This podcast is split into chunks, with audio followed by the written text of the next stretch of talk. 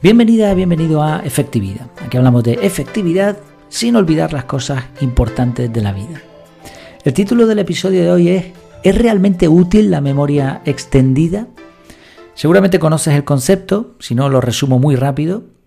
La memoria extendida se trata de sacar cosas, datos de nuestra cabeza y ponerlos en un soporte externo. Y ahí nos vamos haciendo, pues eso, una memoria extendida. Ese soporte puede ser papel, piedra, papiro o mejor formatos o soportes digitales. Y luego se trata de organizar esa memoria que estamos construyendo ahí, ¿no? De forma externa. Entonces, ¿es útil esto? Sí. La respuesta corta sería sí, pero, aquí hay un pero, hay bastantes matices, vamos a verlos. De momento hay que decir que sí. ¿Por qué? Porque nuestra memoria, la memoria que tenemos en nuestro cerebro, que es espectacular, no funciona de la forma que nos gustaría y no se adapta demasiado bien a la forma en que trabajamos actualmente. En primer lugar, la cantidad de datos que nos entran es increíble. No, no estamos saturados, no podemos con todo eso. Y además no podemos pretender que nos entren tal cantidad de datos y ahora recuperar lo que queremos de una forma meticulosa, una forma perfecta, con total finura, justo en el momento que, lo necesitamos. No, eso no funciona así. La memoria tiene una forma de trabajo que es distinta a eso. Mm, a veces la idealizamos, ¿no? Se me viene a la cabeza la historia de Sherlock Holmes cuando se, se pone en ese palacio de la memoria y ahora se abstrae del mundo exterior y se concentra tanto que pueden pasar horas como semanas y no se ha enterado, ni come, ni bebe, ni nada, y ahí va recuperando cosas de su memoria, mm, la va recorriendo poco a poco hasta que descubre, localiza ese dato, esa imagen que le hacía falta para resolver el caso. Pues no, esto no, no funciona así. Es verdad que hay técnicas de memorización, como la de asociar lugares conocidos a datos. Esto es bueno y lo utilizan eh, los expertos que, se dedican a concursos de memoria y todo eso, lo utilizan bien y se puede utilizar. Pero esto es limitado en la cantidad de datos que podemos recordar y hay que entrenarlo y tampoco funciona a largo plazo con, muchas cosas. Hay otras reglas memotécnicas, hay un montón de, técnicas, pero bueno, básicamente la que mejor funciona es la memorización espaciada, que consiste en aprender algo y repasarlo cada ciertos periodos de tiempo, periodos que más o menos están, los expertos están definiendo a base de prueba y error. ¿Por qué sucede esto? Pues porque nuestra memoria funciona como si fuese una selva llena de vegetación, con chozas donde hay gente que va haciendo cosas. En una choza te reparan los zapatos, en otra, choza te dan eh, de comer, en otra choza te cortan el pelo, ¿no? Son servicios. Y ahora se forman unos caminos entre esas chozas a medida que tú vas caminando por la selva. Cuanto más camines por el mismo sitio, mejor se forma esa senda, ese sendero. Pero cuando dejas de caminar por él, vuelve a crecer la vegetación. Pues lo mismo sucede con nuestro cerebro. Entre las distintas partes del cerebro, los distintos servicios, se van formando patrones neuronales por donde discurren unas señales eléctricas. Cuanto más utilicemos esos patrones, pues más rápido van a ser. Ahora, si los dejamos de usar, crece, por decirlo así, la vegetación. Entonces, teniendo en cuenta esta forma de trabajo del, del cerebro, es buena idea sacar todo lo que podamos para que esos patrones neuronales funcionen bien. Y así, de una forma rápida, podemos encontrar eso en nuestro soporte digital. Entonces, ¿memoria extendida? Sí, sí, por supuesto, es buena idea. Ahora bien, vamos a entrar en los matices. ¿Para qué sirve una memoria extendida? Bueno, en primer lugar, para las tareas.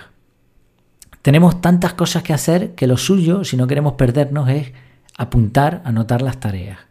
En el mundo de la organización personal hay dos Mm, dos formas de hacerlo, dos disyuntivas. Está los que abogan por las listas de tareas. Yo no lo recomiendo, pero bueno, es una opción. Estás al fin y al cabo haciéndote esa memoria extendida y tienes tus tareas ahí a mano. Y la otra opción es poner las tareas en, en el calendario, agendarlas, poner día y hora, que es la opción que yo presento y la que creo que funciona mejor. Bueno, de todas formas da igual lo que estamos hablando es de trasladar esos datos a una memoria extendida. Otra cosa que funciona muy bien son los checklists. Eh, son listas de pasos que hay que seguir para una tarea grande. Esto es genial, esto es una pasada, esto funciona súper bien. Si vas a realizar una tarea más de una vez, hazte un checklist. Háztelo porque te va a permitir no tener que recordar, no tener que meter en tu memoria todos los pasos que tienes que seguir.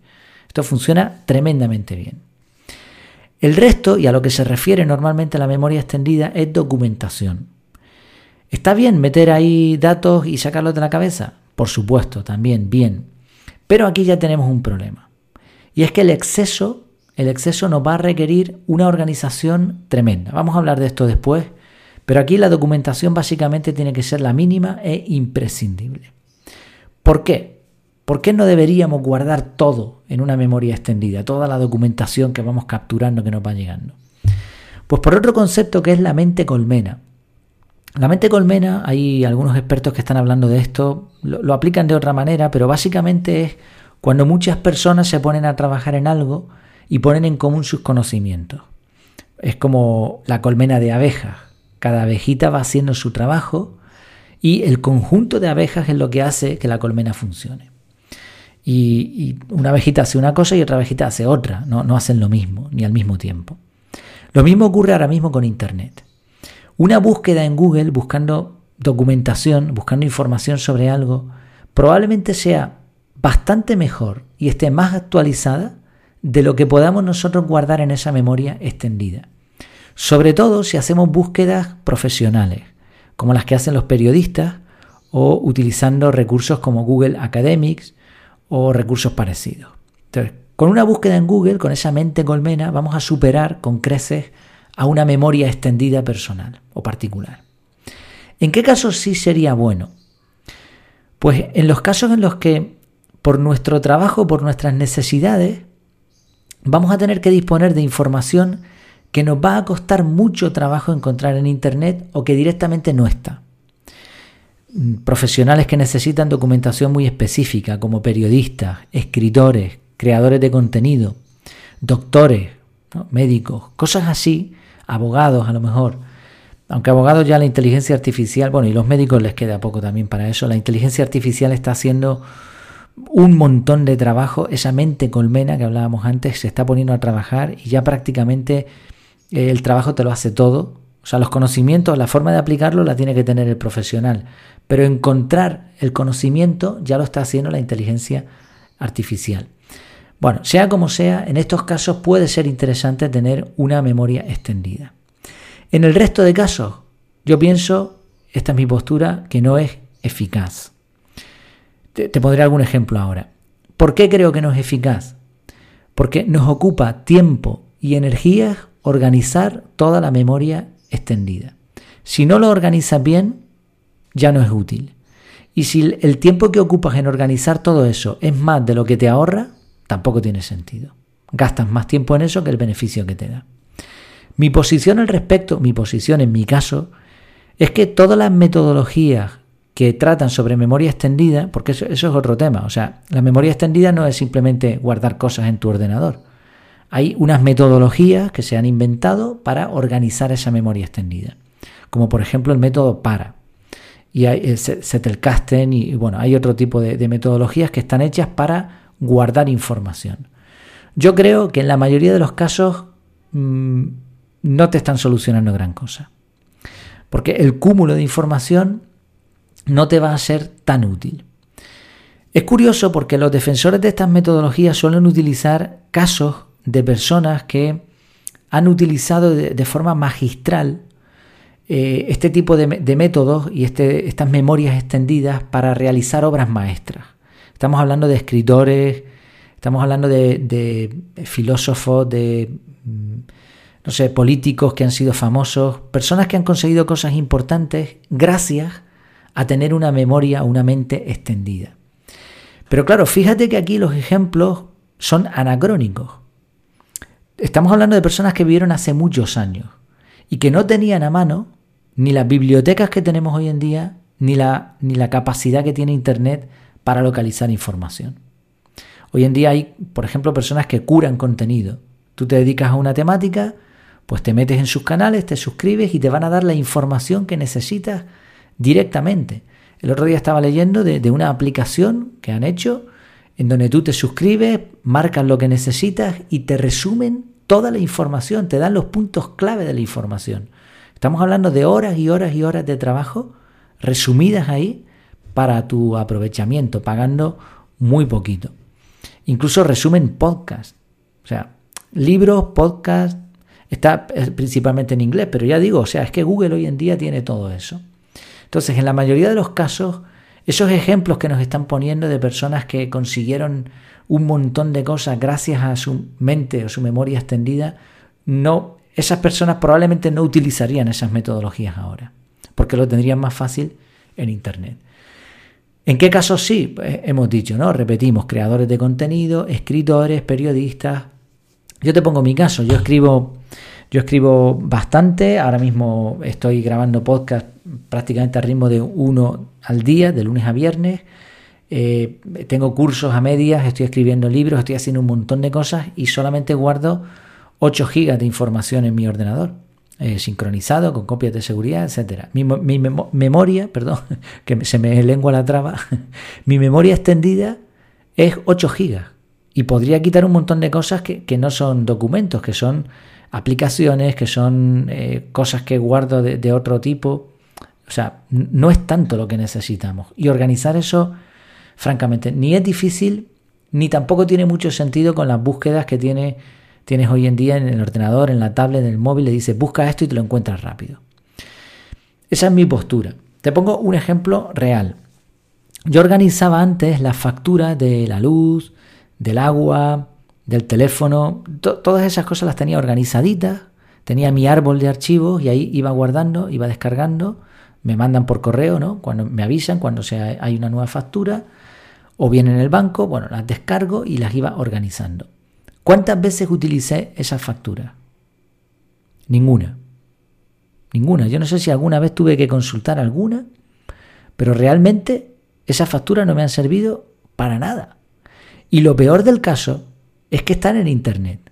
El día que yo necesite una factura, yo me voy a la empresa que me suministra eh, la electricidad y ahí tengo todas las facturas ordenadas.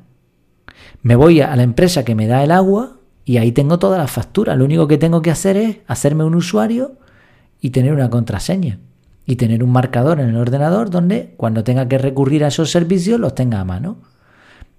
Tardas 5 o 10 minutos en hacer esto y después simplemente se queda ahí para que tú lo consultes.